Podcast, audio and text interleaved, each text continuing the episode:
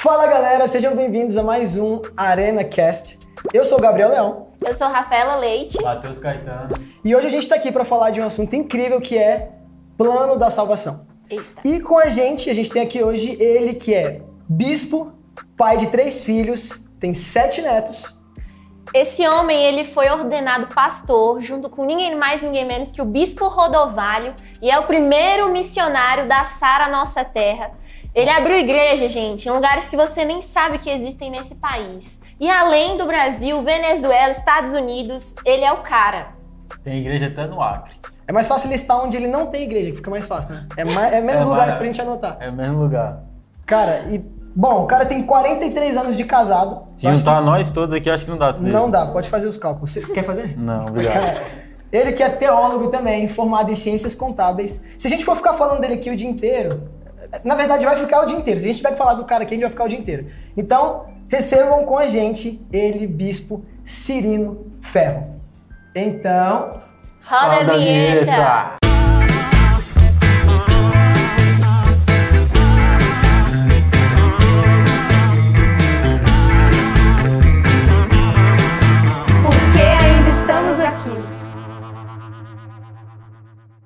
bem-vindo, bispo Cirino. A gente está extremamente grato de ter o senhor aqui com a gente. Um grande É prazer. imenso. E para a gente poder começar, a gente já queria fazer uma pergunta para o senhor, porque a gente realmente veio curioso para esse podcast. E a gente queria saber como foi a primeira experiência que o senhor teve com essa questão do plano da salvação. Olá, olá para todos, olá para vocês que estão aí fazendo esse podcast. Que Deus abençoe esse momento. Amém. Uma Amém. bonita pergunta, uma boa pergunta, é uma pergunta fundamental, né? Porque o plano da salvação é um plano de Deus. E o plano de Deus, é, ele vem com muita clareza para nós, para os seres humanos. O evangelho tem que ser fácil ele não pode ser complicado, porque a fé vem pelo ouvir. Nós temos que ouvir para crer. Então a palavra tem que ser pregada com muita clareza. Eu ouvi o evangelho pela primeira vez através do bispo Rodovalho. Foi ele que me evangelizou e me discipulou. É, aliás, deu prosseguimento, né? É, foi ele que me ordenou, foi ele que fez meu casamento, enfim, é, tem sido meu amigo, meu líder, meu bispo já por muitos anos. E o evangelho que ele pregou para mim foi um evangelho muito claro, muito simples para nós hoje. É, a gente quer complicar o evangelho, mas o evangelho, quando você vai anunciar ele para alguém como eu, que não conhecia nada de Jesus, é, era religioso e até zombava muito da fé daqueles que acreditavam em Deus. Então, assim, é uma pessoa que vinha do mundo do questionamento, do mundo das drogas, é, na minha época do movimento hippie, que foi um movimento muito forte no mundo inteiro. Hoje não existe mais, mas na nossa época era um movimento forte, né, de rebelião, de rebeldia, e contra os pais, contra a família, contra o sistema é, religioso vigente, político, enfim, uma série de coisas. E a gente achava que liberdade era pôr mochila nas costas e é, arrumar os baseados na vida e fugir para as estradas afora, dormir em qualquer lugar, aonde desce, né, pegando carona e tudo mais. Uma dessa, eu viajando com um amigo meu de Goiânia, que era filho de uma família evangélica, e ele falou assim: ah, vamos passar aqui num evento, um lugar onde está tendo o que nós chamamos de encontro com Deus. Era um acampamento da Mocidade para Cristo, e um dos líderes era o bispo Robson Rodovalho, naquela época, Robson Rodovalho, novo, 17 anos, 16 anos.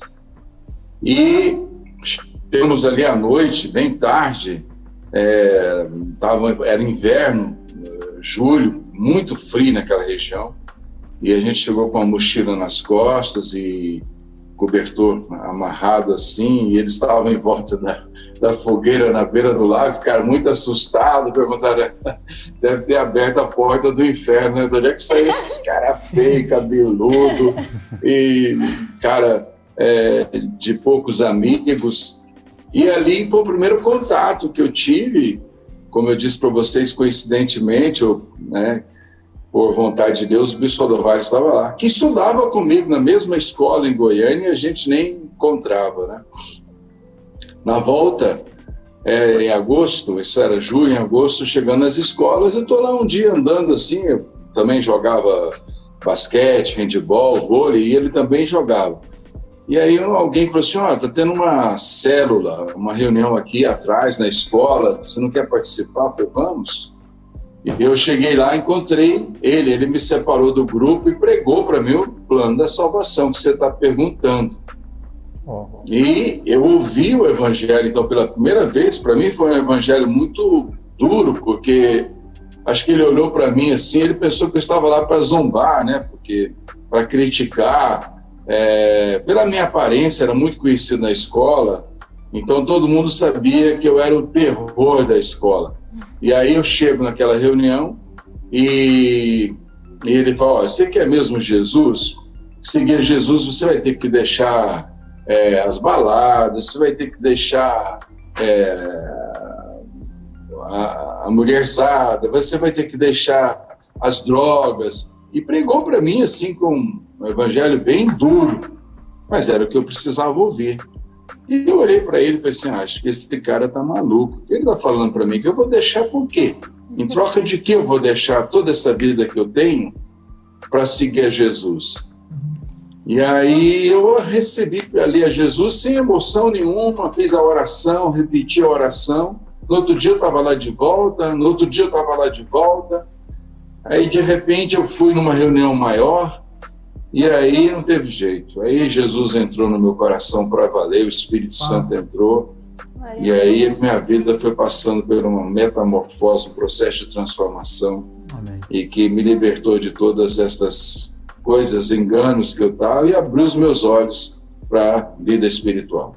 Glória a Deus. E bispo, a pergunta que eu até queria fazer para o senhor é exatamente sobre isso, né? Do que Deus te salvou? Porque quando a gente fala em plano da salvação, é, algumas pessoas têm dificuldade de entender isso, né? Salvação, salvar do quê? E eu queria perguntar para o senhor, do que Deus te salvou? Pois é, é, do que Deus me salvou e do que Deus quer salvar a todo ser humano, né? toda a humanidade. Nós fomos criados para ser filhos de Deus. Nós não fomos criados só para ser criaturas bonitas de Deus, mas viver longe de Deus. Então, a primeira coisa que eu queria é, enfatizar aqui é, que Deus nos salvou da condenação eterna. Eu não fui criado para viver longe de Deus, nem vocês, nem todos aqueles que estão nos assistindo. Nós somos criados para fazer parte da família de Deus. Amém. E como o pecado entrou no homem pela desobediência, afastou o homem dessa família, da convivência é, de Deus. O salário do pecado é a morte, né? É, então ele nos afastou de Deus. Nós morremos quando pecamos. E o plano de Deus era que a gente tivesse a vida eterna. Então, quando se fala em salvação, Deus está nos tirando da morte eterna para a vida eterna. Isso é salvação. Deus está nos tirando da condenação, onde o ser humano, as pessoas hoje é, ficam, não pensam tanto sobre isso, mas é realidade. Né? A gente sabe sobre o inferno, é real, é bíblico, e Deus está nos tirando de uma vida de condenação longe da, da, da, da inimizade com Deus para a amizade com Deus. Deus nos salvou da falta de esperança. É, já pensou você viver num mundo triste como esse, sem esperança? A Bíblia diz que quando o homem não tem Deus, ele vive sem Deus nesse mundo, ele vive sem esperança, ele vive sem promessa, ele vive sem é, alegria, a vida abundante que Jesus tem para nos dar. Uhum. Porque está, ele está preso é, por uma outra força maior, que é a força de, dos dominadores deste mundo tenebroso, a força do inimigo, A Bíblia nos diz que somos, é, andávamos é, é, dirigidos pelos príncipes da potestade do ar. Um homem que não tem Deus, ele pode até achar isso ruim, mas é verdade. Ele está dominado por uma outra força. Então Deus nos salvou, nos tirou do império das trevas para o reino do Filho do seu amor. Isso é salvação, você ser liberto, liberto é, é, de todo o domínio do mal, de todo o domínio do pecado, liberto é, dos vícios, liberto da falta de esperança, principalmente, da vida é, é, é, limitada que a pessoa tem aqui neste mundo, né? De engano. Algum, alguns estão amarrados espiritualmente, outros estão amarrados na, na feitiçaria, na idolatria, na, na, na ideologia, em diversas coisas. E quando você conhece a Jesus, você tem o conhecimento da verdade, e essa verdade te liberta e te salva. Uau. Amém.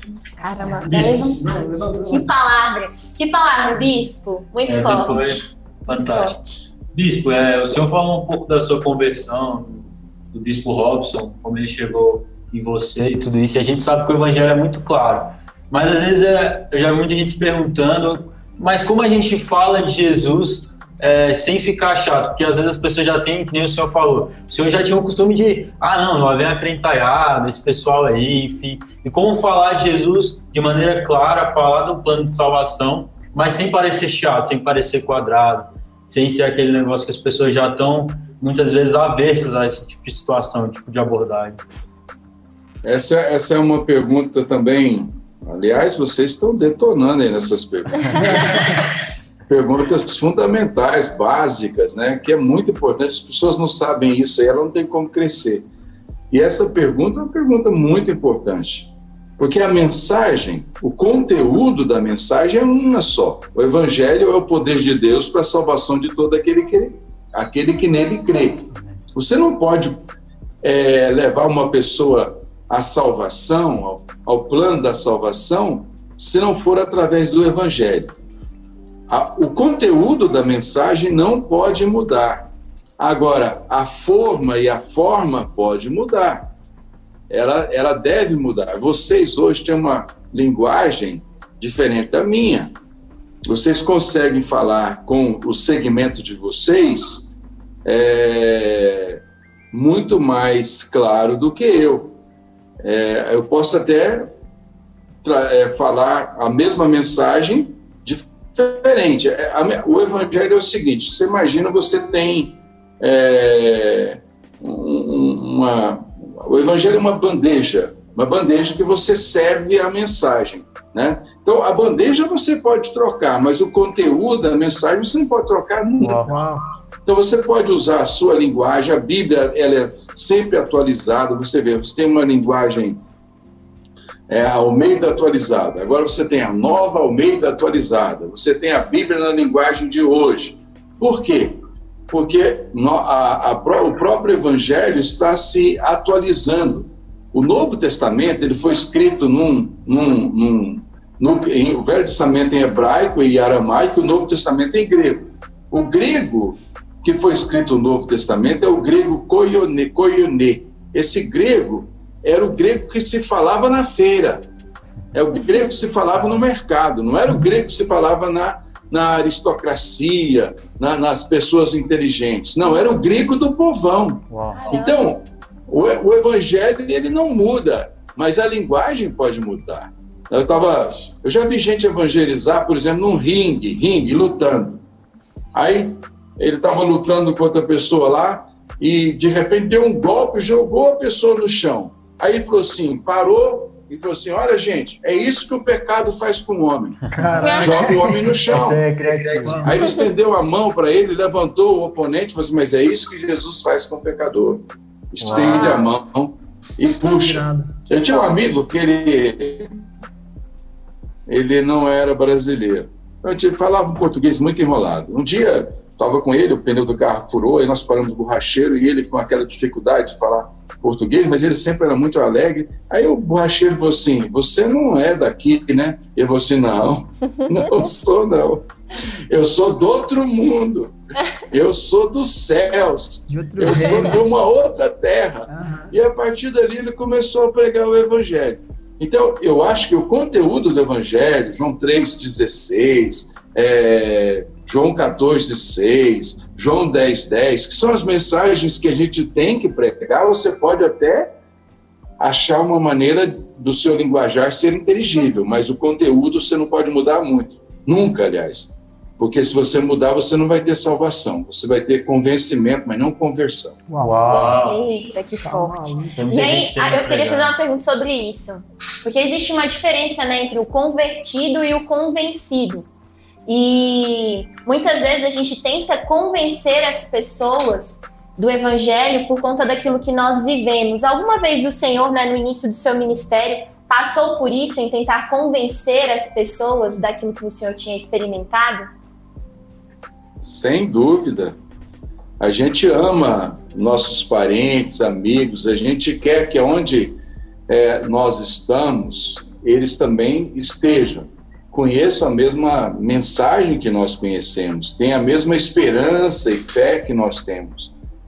É muito ruim você ver alguém perto de você morrer e sem saber se ele foi salvo. Isso é terrível, né? E a gente tenta, então, levar a palavra. Mas nós sabemos que somente o Espírito Santo é que convence do pecado. E isso deixa a coisa mais leve, a nossa missão mais leve. A nossa missão não é convencer, a nossa missão é pregar pregar o Evangelho. A missão de convencer é do Espírito Santo. Então, quando você ouve, é, eu li um livro uma vez de um homem é, chamado Nick Cruz. Ele foi um grande é, traficante, líder de gangue em Nova York, quando Nova York era na época do crime, não é mais hoje, mas naquela época era. E ele era o líder de uma gangue. E tinha um pregador que mudou do interior, chamado David Wilker- Wilkerson. Foi um homem de Deus na, nossa época, muito usado, hoje já está com o Senhor. Ele abriu ali, ele viu aquele, aquelas gangues se debatendo em Nova York. Esse livro chama Foge, Nick Foge, é um livro muito bom. E ele viu aquelas gangues debatendo em Nova York e ele começou a pregar o evangelho para as gangues. E um dia, ele chegou para o Nick, e esse líder dessa gangue falou assim: Ó, Nick, Jesus te ama.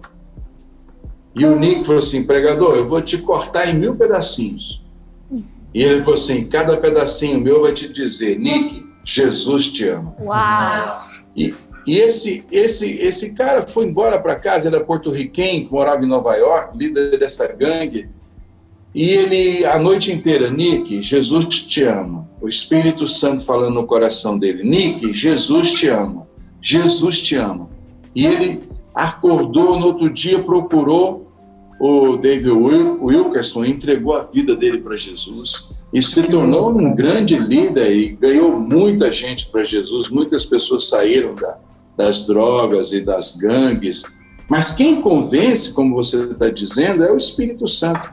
A nossa missão é pregar, é discipular, é falar da palavra de Deus, ensinar tudo que Jesus nos mandou ensinar, mas somente o Espírito Santo.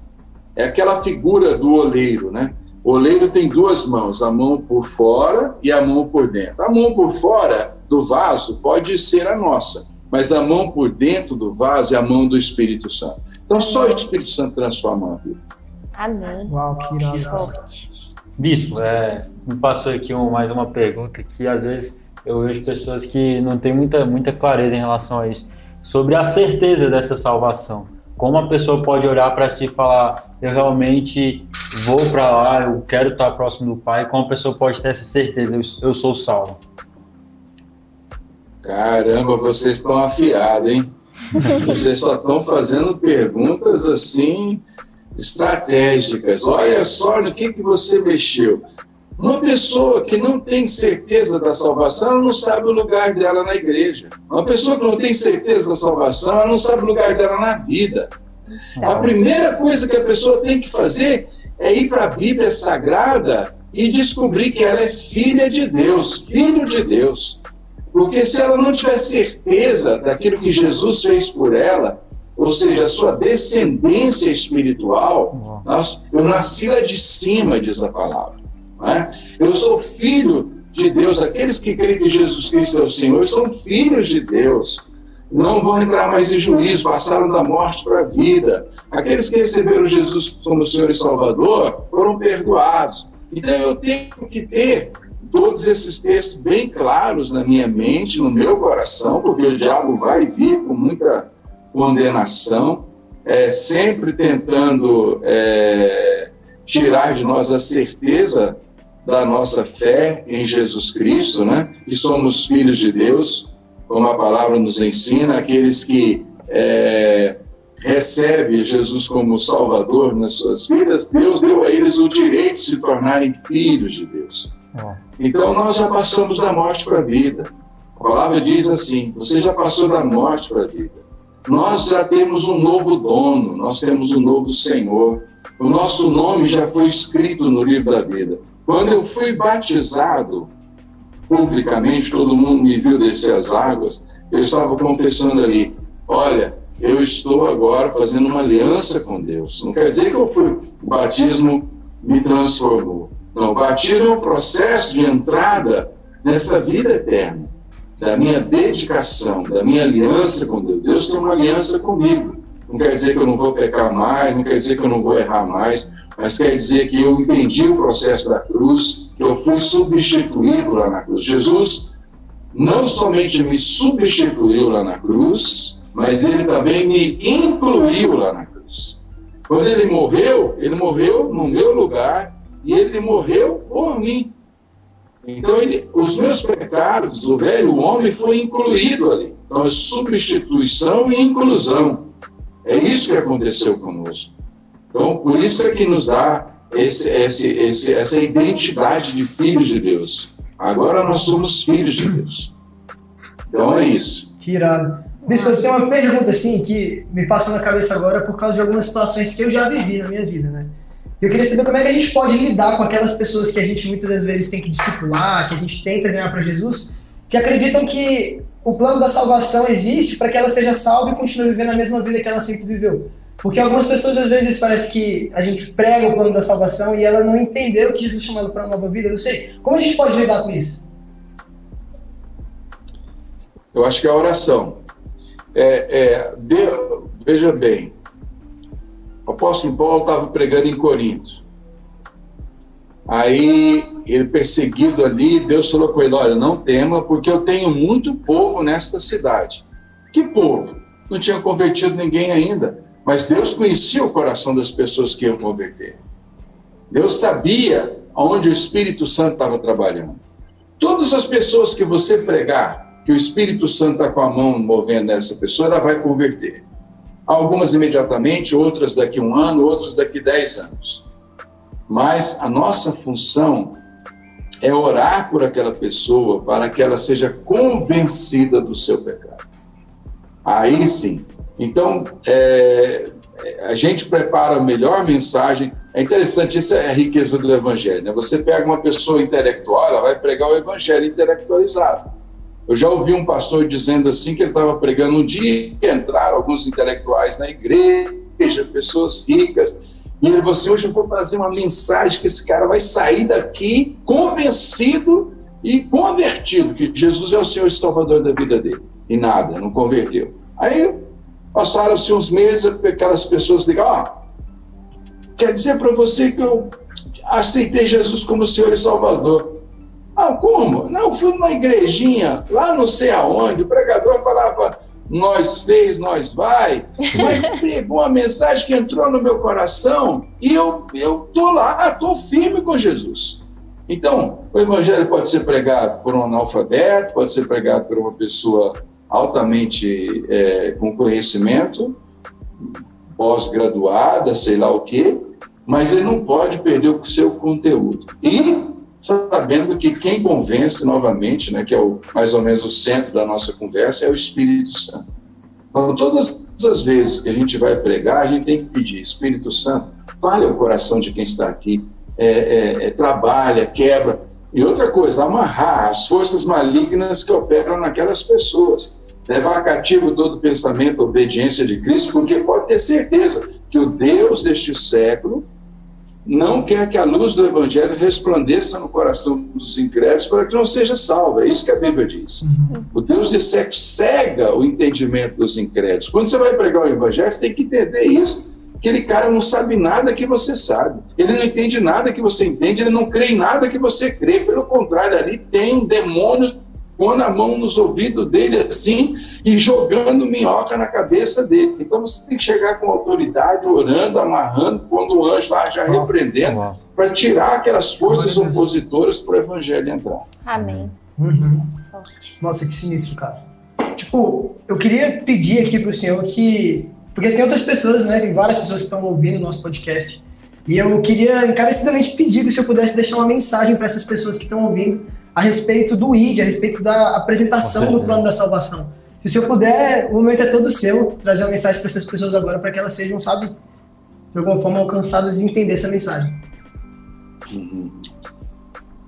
É, eu acredito que é, a, a, missão nossa, o ID, no, o ID que Jesus nos deu, ele não é somente para a pessoa que tem o dom de evangelizar. Nem todos têm o dom de evangelizar. Eu conheço pessoas que evangelizam é, qualquer um em qualquer lugar, ela não abre a boca sem pregar. Tem outros que têm dificuldade de fazer isso. Eu, eu tenho uma paixão muito grande para pregar o evangelho, uma alegria muito grande é ver as pessoas convertendo. Mas todos nós somos chamados para ser testemunhas. E o que é uma testemunha? Uma testemunha é alguém que testemunhou algo, testemunhou algo que aconteceu na sua vida. Todos nós testemunhamos o que Deus fez na nossa vida, e contra isso aí não tem argumento. As pessoas vão dizer: olha, realmente, você teve uma mudança na sua vida pessoal, é, na, na, sua vida é, escolar, na sua vida conjugal, sei lá, você mudou na sua família, você é uma outra pessoa você uma pessoa que fazia isso, isso agora não faz mais. Eu vejo que você tinha uma, uma vida triste, agora você está numa vida é, diferente, cheia de esperança e de fé. Então, nós precisamos entender isso, que quando não conseguimos pregar, nós conseguimos testemunhar. Nós conseguimos dizer para as pessoas o que Deus fez na minha vida. É, o evangelista ele tem muita facilidade, ele vive procurando meios para falar de Jesus para as pessoas. Ele vive procurando frases, ele vive procurando é, é, alguma informação de, impactante para vida. Agora, outros que não, ele testemunha com a sua vida, mas pode contar um, um milagre, pode falar do que Deus fez. Olha, fui orar com uma pessoa, de ver que ela estava assim, desenganada, Deus fez um milagre, curou, a outra pessoa estava é, é, oprimida e Deus a libertou, deprimida, Deus a curou, e assim vai. Então, é importante você ter assim, os textos básicos. A gente sempre tem um norte para evangelizar. Esse norte nós chamamos de quatro leis espirituais quatro leis espirituais. A primeira lei é que Deus ama você. Pronto. É simples. Deus ama você, João 3,16. Deus ama você, mandou seu filho, o único que ele tinha. Se você crer nele, você vai ter a vida eterna. Deus, Deus te ama. A segunda lei é que você é um pecador. O salário do pecado é a morte, você está afastado de Deus. Você está afastado de Deus. Então, você precisa reconhecer isso. A terceira lei é que Deus já deu a provisão da tua salvação.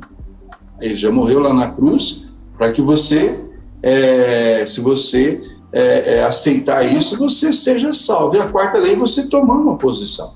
Então, eu vou tomar uma posição de entregar minha vida para Jesus Cristo, né? Eis que estou à porta e bato, todo aquele que ouvir a minha voz abrir a porta, que abrir a porta. São é, é, esses, essas quatro leis espirituais são fundamentais é, nas nossas vidas. na, como, como testemunhas de Jesus. É simples, básico e eficiente. Então, não precisa saber mais do que isso. Ah, mas o cara perguntar quando é que Jesus vai voltar, isso aí são poucos, é polêmico, entendeu? A gente. Ah, mas as, as pessoas sempre têm aquela coisa, né? Caim matou Abel e depois casou. Casou com quem? Só existia Caim e Abel. Começa a, eles não sabem o, o quanto tempo passou uhum. e tudo mais, e começa a viajar e, e começa a falar de reencarnação. É lógico, com o passar do tempo a gente tem que ter, alguns são especialistas em evangelizar. É, mormons, testemunhos de Jeová, espíritas e por aí vai. Aí já é um outro campo diferente. Né? Nós precisamos ter as quatro leis espirituais. Olha, Jesus Cristo é o caminho, é a verdade e a vida. E ninguém vem ao Pai se não for por ele. Ponto. João 3,16 é, é a Bíblia em miniatura, toda resumida. Porque Deus amou o mundo de tal maneira que deu o seu único filho para que todo aquele que nele creia não pereça, mas tenha a vida eterna. Então é isso, você que está nos assistindo, Foque nas quatro leis espirituais que você encontra em qualquer é, bom site evangélico da internet. Baixa, decora isso aí e começa a praticar. E pratica muito, porque de repente você vai estar é, é, é, sendo muito usado pelo Espírito Amém. Santo. Se você tem conteúdo, você vai ser usado. Uau. Amém. Bispo, a gente agradece muito, foi super esclarecedor. A gente tem certeza que todo mundo que está acompanhando esse podcast foi maravilhoso. vai ser abençoado. Então a gente só quer mesmo agradecer e a gente daqui deixa o nosso abraço, nosso muito obrigado. E que Deus possa abençoar muito o senhor. Viu? Muito obrigada mesmo. Deus é uma inspiração, um exemplo. Deus abençoe vocês também. Que continue no chamado de Deus nas suas vidas, tá bom? Amém. Um beijo. Valeu. Gratidão. Chegamos ao fim de mais um Arena Cast, mas não desanima, porque nesse canal tem muito conteúdo, você pode maratonar por todos os nossos vídeos. Mas ó, antes de sair daqui, não esqueça de deixar o seu like, de mandar esse link para todo mundo e de se inscrever no nosso canal. Fechou? Até a próxima!